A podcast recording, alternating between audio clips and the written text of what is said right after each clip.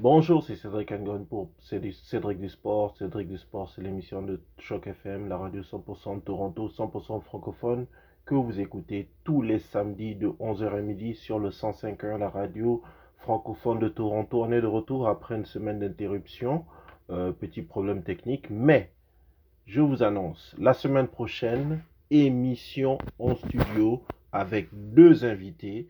Euh, c'est des animateurs, mais aussi des sportifs grands supporters de l'équipe du Cameroun. Ils seront avec nous en studio. Euh, il s'agit de Dimitri, Dimitri Epassa, et de Roméo Koudjeu, qui vont nous parler aussi de leurs activités culturelles, mais particulièrement, particulièrement de leur passion pour l'équipe du Cameroun de foot qu'on appelle les Lions Indomptables. Donc ça, c'est pour la semaine prochaine. Là, pour cette semaine, on va continuer comme on le fait d'habitude en parlant d'abord de foot, euh, soccer, comme on dit. Euh, on va parler d'abord des championnats européens, on va parler de la Champions League, on va parler de la MLS, on va parler aussi exceptionnellement de la Coupe du Monde de rugby. Ça a lieu en ce moment en France. Ça a commencé il y a presque deux semaines maintenant. Et c'est, il y a des matchs assez spectaculaires. On va, on va dire un grand mot là-dessus. On va bien sûr faire un compte à rebours sur les Jeux Olympiques. On a un petit projet là, on discute avec la direction de Choc FM. Ça pourrait vous intéresser si les choses se concrétisent, ben, vous, aurez, quelque chose que vous n'avez jamais entendu sur les ondes de Choc FM. On va parler euh, du retour de, de, la NBA, puisque il y a eu des transferts très importants là au cours de la semaine. Euh, vous allez entendre parler de cela. On va parler aussi de la Ligue nationale de hockey, puisqu'il y a euh, le retour, le retour des, équipes là pour euh, ce qu'on appelle les camps de présélection. Donc, euh, il y a des joueurs qui cherchent une place au sein, de, au sein des clubs. Avec une nouveauté chez les Toronto Maple Leafs, puisqu'il y a un entraîneur francophone et on a bon espoir de pouvoir lui parler au cours des prochaines semaines. Et enfin, on va finir avec, avec quoi On va finir? On va finir avec le compte à rebours sur les Jeux Olympiques, les Jeux Olympiques de, Paris 2024. Comme je vous ai dit, il y a un projet, on travaille là-dessus. Euh, et on va finir effectivement sur euh, les ligues majeures de baseball et euh, la Ligue canadienne de football. Donc, pour parler de foot dans Cédric du Sport, l'émission de Sport Choc FM, il y a les matchs du vendredi puisqu'au moment où on enregistre justement, à ce moment-là, les matchs du vendredi n'ont pas encore lieu. Donc euh, en Espagne, non, d'abord on commence par la France, puisqu'en France, c'est Strasbourg qui va accueillir Lens. Strasbourg qui a fait un beau début de saison. Lens était beaucoup plus poussif et là ils sont en train de revenir. En Espagne, c'est le FC Barcelone qui va affronter le FC Séville. Donc euh, c'est une affiche assez intéressante puisque Barcelone est déjà troisième en Liga alors que Séville est 12e. Dans le championnat d'Allemagne, c'est Offenheim qui va affronter le Borussia Dortmund qui fait un début de saison euh, assez poussif. Donc ça, c'est pour les matchs du vendredi. Il y a ensuite les matchs du samedi. C'est là qu'il y a l'essentiel des matchs, euh, généralement en Europe. On va commencer par les matchs en France. Euh, en France, qu'est-ce qu'on va avoir? On va avoir Clermont qui va affronter le Paris Saint-Germain, le Paris Saint-Germain qui reste sur une victoire éclatante contre l'Olympique de Marseille au parc, 4 buts à 0. Euh, grosse, grosse performance des Parisiens et justement cette défaite-là euh, de l'Olympique de Marseille a créé une mini-crise au sein de ce club-là qui a qui a enregistré le départ de son coach avant le match et l'arrivée d'un autre coach après le match, enfin quelques jours après le match. On va revenir là-dessus au cours des prochaines minutes. Monaco justement qui va affronter Marseille samedi soir en France et ce sera le début d'après-midi pour nous ici. Le même samedi, ce sera la grosse journée des matchs en Angleterre. Aston Villa contre Brighton, euh, Manchester United contre Crystal Palace. Manchester qui est déjà, c'est déjà la crise là, puisqu'avec des résultats assez, assez passables. Wolverhampton contre Manchester City, Bournemouth contre Arsenal, West Ham contre Sheffield, Everton contre Luton, Newcastle contre Burnley et Tottenham qui va affronter Liverpool. En Espagne, Getafe va affronter Villarreal, Vallecano, le Rayo Vallecano va affronter Mallorca, Riron qui actuellement, c'est une grosse surprise, hein, les grosses surprises euh, en Espagne, Riron qui est pour l'instant le premier club du euh, classement du championnat en, Espagne, qui va affronter justement le deuxième, le Real Madrid. Ça, ça promet d'être intéressant, cette confrontation-là, alors que la Real Sociedad va affronter l'Athletic Bilbao. On ne parle jamais du championnat d'Allemagne. Bon, il y aura une affiche notable quand même, puisque Leipzig, qui est actuellement quatrième du championnat, va affronter le Bayern Munich, qui est déjà premier. En Italie, Lecce contre Naples, l'AC Milan contre la Lazio et la Salernitana qui va affronter l'Inter Milan. Les matchs du dimanche, les matchs du dimanche en France, il va en rester quelques-uns euh, en France, puisque euh, on aura Reims contre Lyon. Ça, c'est un match absolument pour Lyon qu'il faut gagner.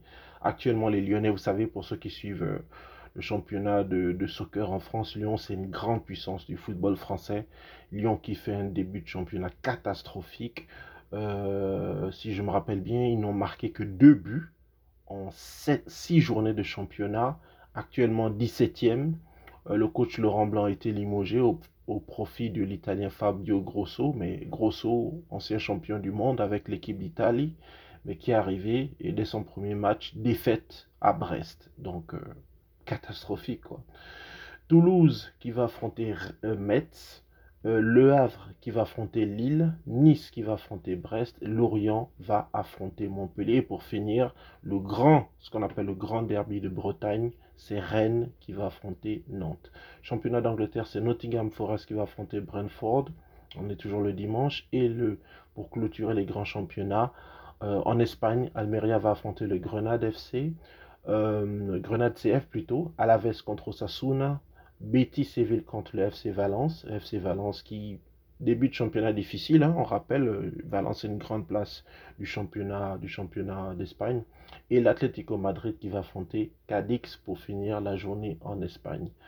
Euh, en Italie, c'est Bologne contre Empoli, Udinese contre Genoa, Atalanta contre la Juventus, et enfin l'ES Roma contre Frosinone. Je voulais vous dire un mot sur, euh, la Champions League. Euh, je pense que j'ai les résultats sous les yeux. Je pense que je les ai. Oui, puisqu'il y a eu quelques matchs qui ont déjà eu lieu. Euh, pour l'instant, dans le groupe A, c'est le Bayern qui est en tête, suivi par Copenhague, Galatasaray et Manchester United. La prochaine journée, le 3 octobre, c'est la semaine prochaine. Donc Manchester va affronter Galatasaray. Déjà un match qu'il ne faut pas perdre puisqu'ils avaient perdu le premier match 4 buts à 3. Alors que Copenhague va recevoir le Bayern Munich. Ça c'est dans le groupe A. Dans le groupe B, c'est Arsenal qui est en tête pour l'instant, suivi par Lens, Séville et le PSV Eindhoven. Pour la prochaine journée, c'est Lens qui va affronter Arsenal alors que le PSV Eindhoven va affronter le FC Séville. On va aller dans le groupe C. C'est Naples qui est en tête, suivi par le Real Madrid, Braga et l'Union Berlin. Pour la prochaine journée, le 3 octobre, c'est l'Union Berlin qui va affronter euh, Braga, alors que Naples va affronter le Real Madrid. Ça, c'est un duel qui sent la poudre. On va aller dans le groupe D. Salzbourg va affronter l'Inter euh, et premier, pardon. L'Inter Milan est deuxième à égalité avec la Real Sociedad, alors que Benfica est dernier. Pour la prochaine journée, le 3 octobre, Salzbourg, euh, club autrichien, va recevoir la Real Sociedad, alors que l'Inter Milan va affronter le Benfica, club portugais. On va dans le groupe E. C'est Rotterdam qui est en tête pour l'instant, suivi par l'Atletico Madrid, la Lazio de Rome et le Celtic Glasgow. Pour la prochaine journée, le 4 octobre, Madrid, l'Atlético va affronter le Feyenoord, alors que le Celtic Glasgow va affronter la Lazio de Rome. L'avant-dernier groupe, c'est le groupe F, le Paris Saint-Germain qui est en tête pour l'instant, après avoir battu Dortmund dans un gros match de but à 0. Ils sont suivis par la Newcastle et le AC Milan, et c'est Dortmund qui clôt le classement pour la prochaine journée, le 4 octobre, Newcastle va affronter euh, Paris Saint-Germain. Ça va être une grosse, grosse, grosse affiche. Parce que Newcastle, vous savez, c'est un club qui a été racheté par euh, des gros fonds du Moyen-Orient. C'est une équipe qui est vraiment en, ascension. Euh, ils ont de très bons joueurs, hein, notamment le joueur suédois.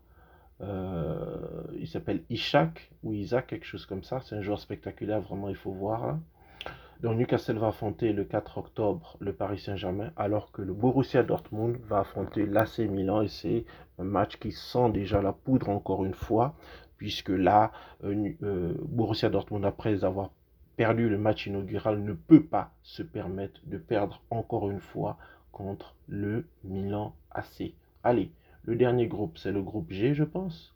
C'est le groupe G, oui, je pense, c'est bien ça. Le groupe G, c'est Leipzig qui est suivre par Manchester City. Ensuite, l'Étoile Rouge de Belgrade et les Young Boys de Berne. Ça m'a toujours amusé ce nom-là, Young Boys de Berne. Donc c'est Belgrade qui va recevoir les Young Boys de Berne, suivi par Leipzig qui va affronter Manchester City. Ça risque d'être un match aussi assez électrique aussi entre Leipzig et Manchester City, deux équipes qui sont très très très portées sur l'offensive. Dans le groupe H, ah, je pensais que c'était le dernier groupe, c'était pas le dernier. C'est le FC Barcelone qui, va, est en tête, suivi par le FC Porto, Donetsk, club euh, ukrainien, et enfin Antwerp, donc Anvers en fait, euh, club belge. Prochaine journée le 4 octobre, Anvers va affronter euh, Donetsk, donc le club ukrainien, et le FC Porto va affronter le FC Barcelone. Donc ça c'est pour conclure sur la Champions League en Europe. On va donner les résultats enfin les classements dans la MLS. Vous savez, la MLS, c'est le championnat nord-américain. Qu'est-ce qu'on a pour l'instant dans la conférence Est, puisque c'est là qu'il y a la plupart des clubs euh, canadiens? Cincinnati en tête, premier, suivi par Orlando City, Philadelphia troisième, Columbus quatrième, Atlanta cinquième, New England sixième, Nashville septième, Montréal est juste en dessous de ce qu'on appelle la ligne de flottaison, donc la dernière place, les deux dernières places qualificatives pour les playoffs, donc 8e. New York City est 9e, DC United est 10e, New York Red Bull est 11e, Chicago, le Fire est 12e, Charlotte est 13e, Inter Miami est 14e et c'est Toronto qui est 15e. L'Inter Miami, il faut rappeler, c'est le club de Lionel Messi.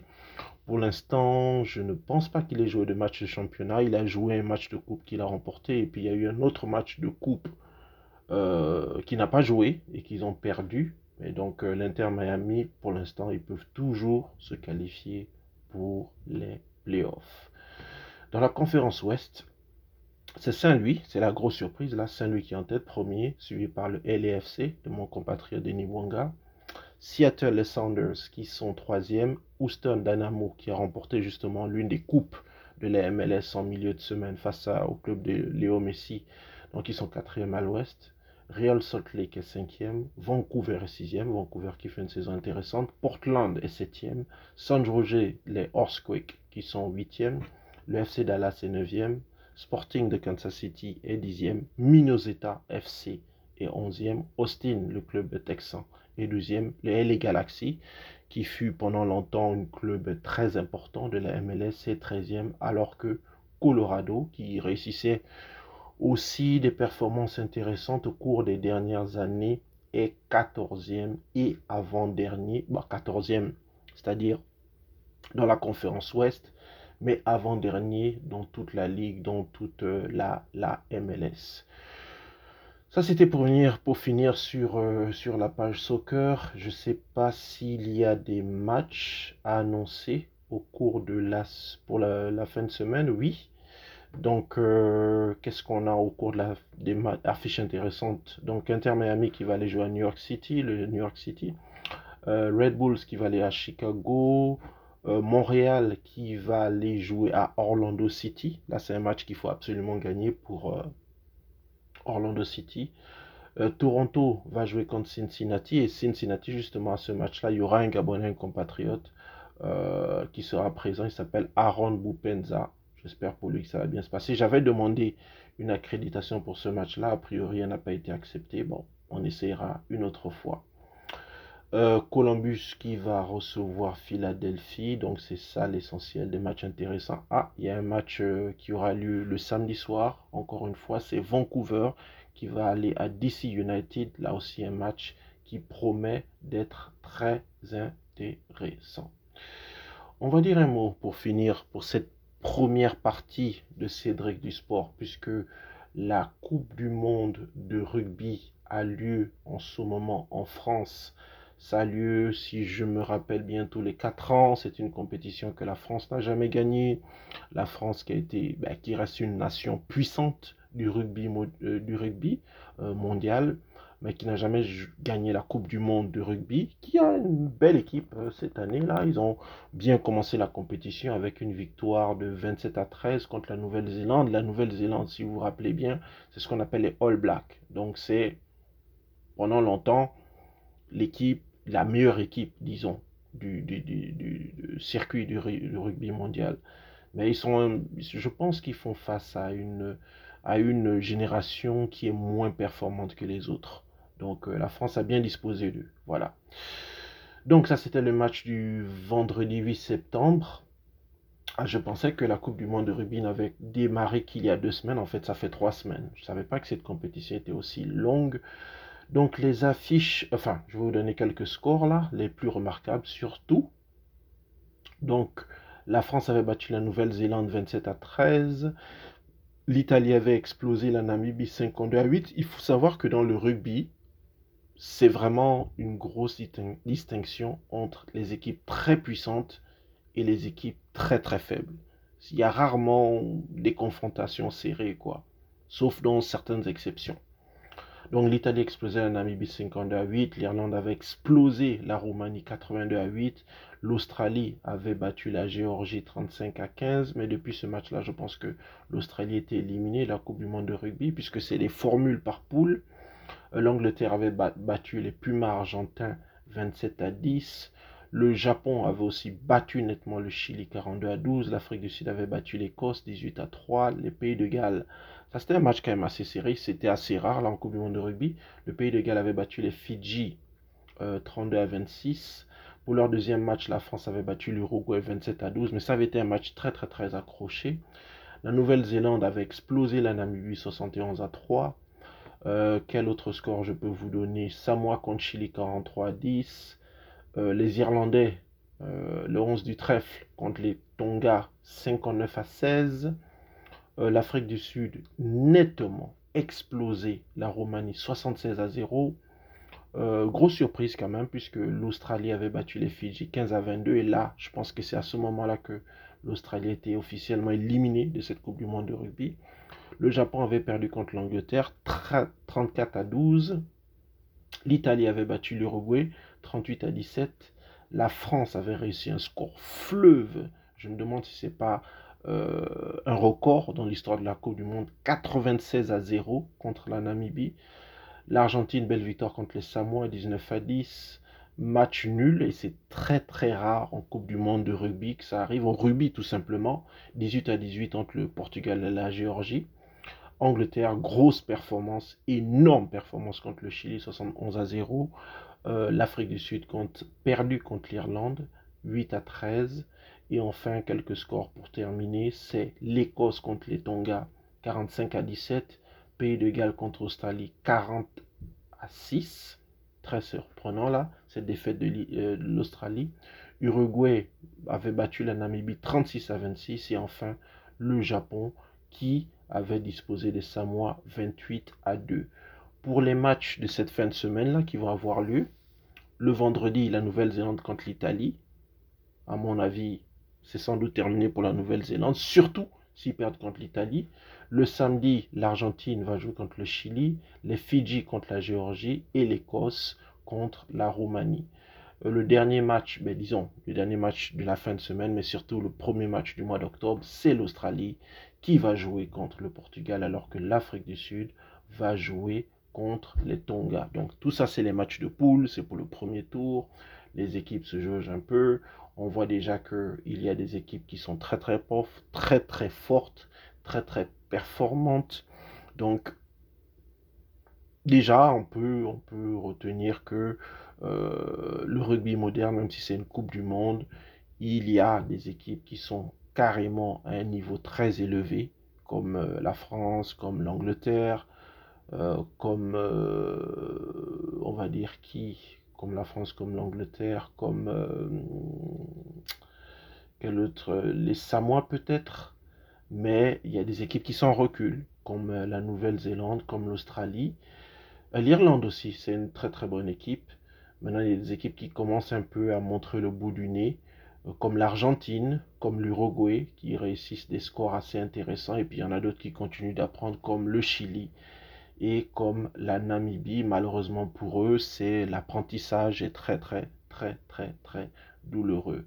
Ce que je peux vous donner pour euh, la suite de cette compétition-là, juste pour vous que vous ayez une idée, euh, je vous ai donné les matchs de la fin de semaine.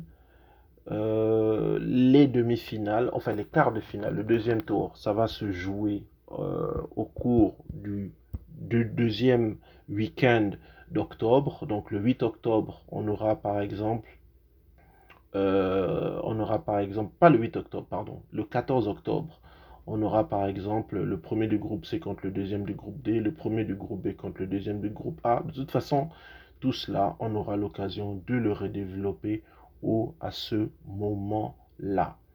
La finale en elle-même, elle aura lieu le 28 octobre. Donc, euh, on espère pour les Français que cette équipe de France sera toujours là. Alors que le match pour la troisième place aura lieu le vendredi 27 octobre. Mais si c'est la France aussi, ben, on espère pour eux que ça va bien se passer pour eux. On va finir, on va finir sur cette première partie de Cédric du sport avec, euh, comment je vous l'ai dit en introduction, euh, on fait un compte à rebours par rapport aux Jeux Olympiques. Les Jeux Olympiques auront lieu à Paris du 26 juillet 2024 au 11 août 2024. Ce sera à Paris, évidemment, vous connaissez la capitale de la France. Il y aura 10 500 athlètes. Euh, la cérémonie d'ouverture aura lieu au stade de, au jardin du Trocadéro et sur la scène. Donc ça, ce sera pour la grande cérémonie, alors que la cérémonie de clôture aura lieu au stade de France. Euh, il y aura pas mal d'événements là, comme je vous ai dit, ce sera 11 jours de compétition. Les athlètes canadiens, déjà on a appris cette semaine que l'équipe féminine de canadienne de soccer s'est qualifiée. On sait maintenant depuis plusieurs semaines que l'équipe masculine de basketball du Canada s'est qualifiée également. Il y a des athlètes en ce moment qui essayent de se battre pour arracher une place pour se qualifier pour ces Jeux Olympiques-là. Et nous, personnellement, ben écoutez, on a fait des demandes. Je ne pense pas qu'elle sera approuvée, mais qui sait, qui sait, ça pourrait être une surprise. Mais en ce moment, on travaille avec un projet comme ça qu'on va proposer au cours des prochains jours à Choc FM qui consisterait à faire des podcasts sur le thème des Jeux Olympiques. Maintenant, il faudrait qu'on puisse avoir toute la structure, toute l'organisation, tous les moyens matériels autour de ça qui nous permettraient justement de travailler sur cette podcast-là. L'idée, c'est que mettre en valeur non seulement le sport en général, mais surtout le fait que ces jeux-là arrivent à Paris. C'est pas quelque chose qui arrivé souvent.